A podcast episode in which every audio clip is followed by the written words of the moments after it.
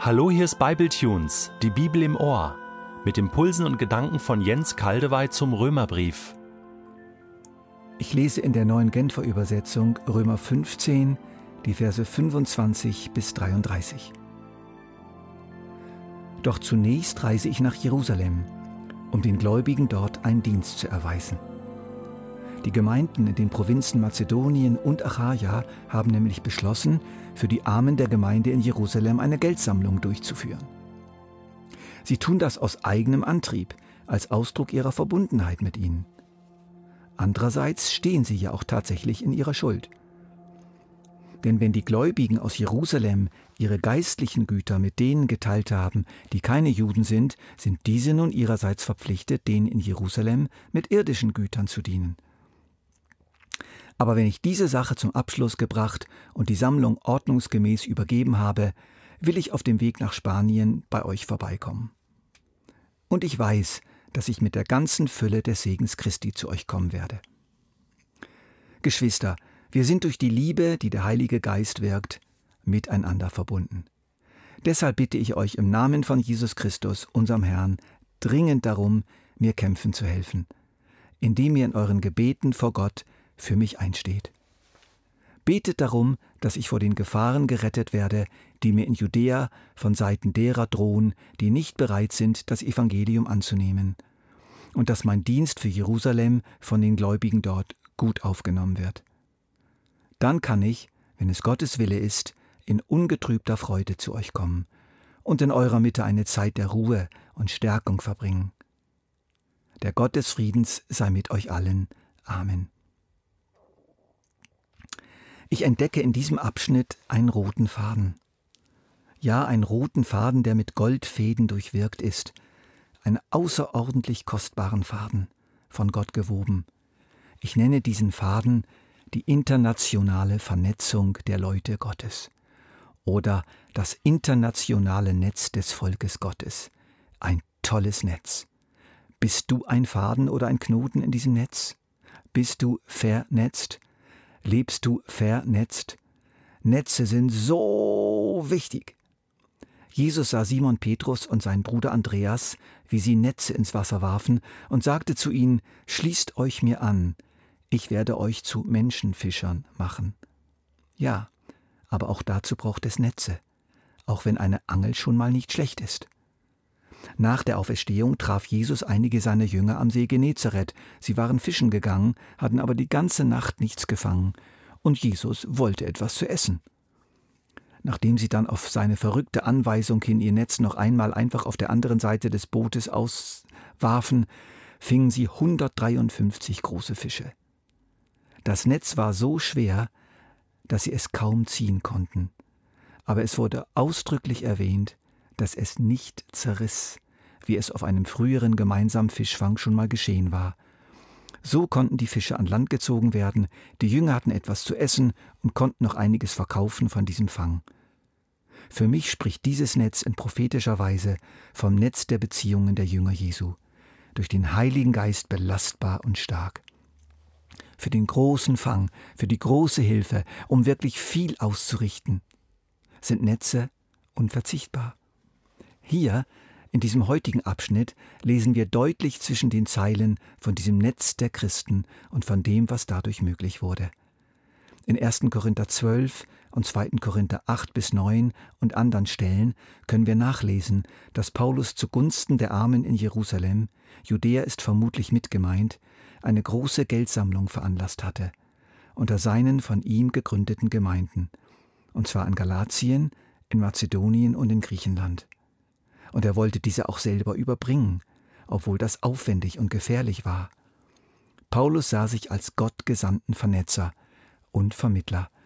Er hatte den Nichtjuden in vielen römischen Provinzen den jüdischen Messias und die großen Wahrheiten der jüdischen Heiligen Schriften gebracht.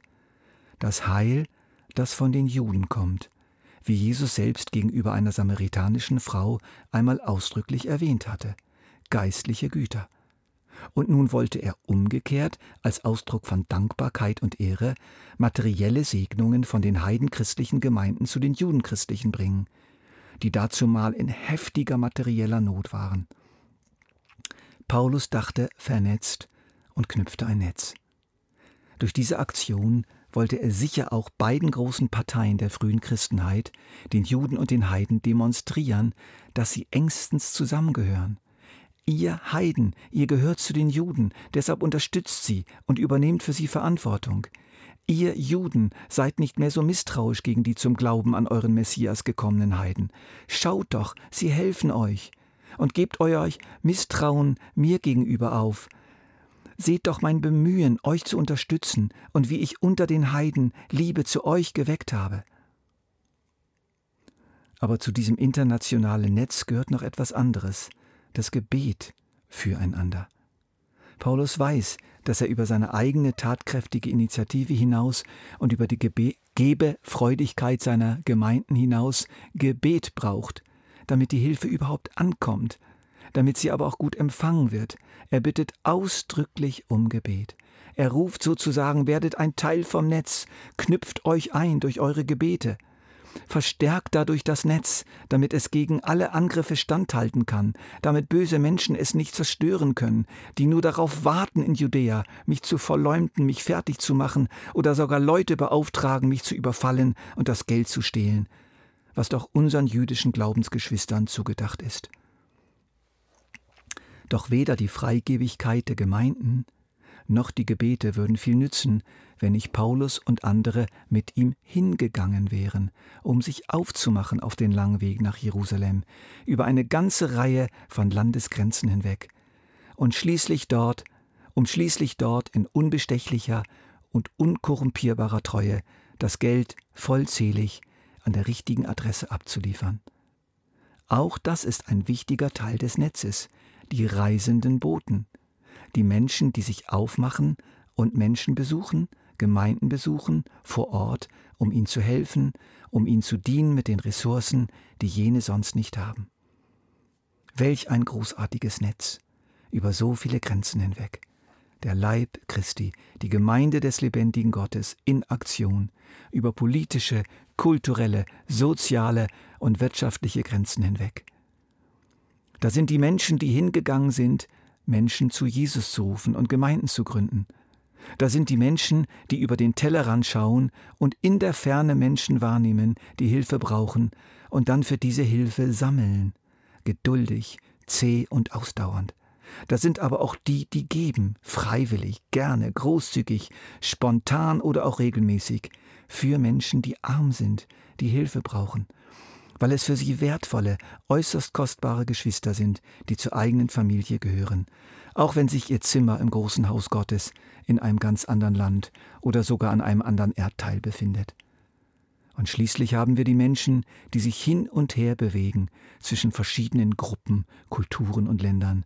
Sie überbringen die Gaben, sie trösten und ermutigen. Sie geben in ihrem eigenen Land gesammelte Güter an geistlichen Einsichten, Geld, Wissen, Literatur, Technik und vieles mehr und fördern so das geistliche, wirtschaftliche und soziale Leben in anderen Gegenden, die schlechter dran sind als sie selbst. So hat Gott seit damals bis zum heutigen Tag unzählige Netzfäden hergestellt und unzählige Netze geknüpft und damit so viel Elend gemildert. Aber Gott macht und knüpft diese Netze aus lebendigen Menschen, aus lebendigen Menschen, die sich ganz und zudem ganz locker in seine Hände legen müssen, damit er sie an der richtigen Stelle im Netz einknüpfen und mit anderen verknoten kann. Gott knüpft diese Netze nicht aus Engeln, sondern aus Menschen. Wir können uns ihm dabei verweigern, und dann muss Gott mit sehr kleinen oder sogar löchrigen Netzen arbeiten. Auch in der heutigen Zeit sind Netze nötig, neue Netze, große Netze, starke Netze. Und ich kehre zurück zu der Anfangsfrage, bist du ein Faden oder ein Knoten in einem göttlichen Netz? Bist du vernetzt? Lebst du vernetzt? Bist du angeschlossen an den weltweiten Leib Christi? Ganz konkret. Trägst du dazu bei, dass andere Menschen und Gruppen und Gemeinden jenseits der Grenzen deines eigenen Lebensraumes hinweg Unterstützung erfahren? Durch Gebet, durch finanzielle Daueraufträge, durch Einsätze, durch Reisen? Oder bist du ein Stück weit eine Spinne geworden, die in ihrem selbstgebauten Spinnennetz hockt und darauf hofft, dass dir geistliche Güter ins Netz gehen und du hockst einfach in der Mitte und machst nichts. Wie selbstbezogen lebst du?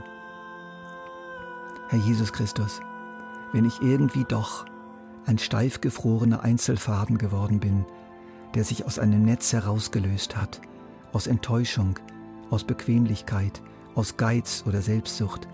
Nimm mich in deine Hände, mach mich wieder beweglich und knüpf du mich wieder ein.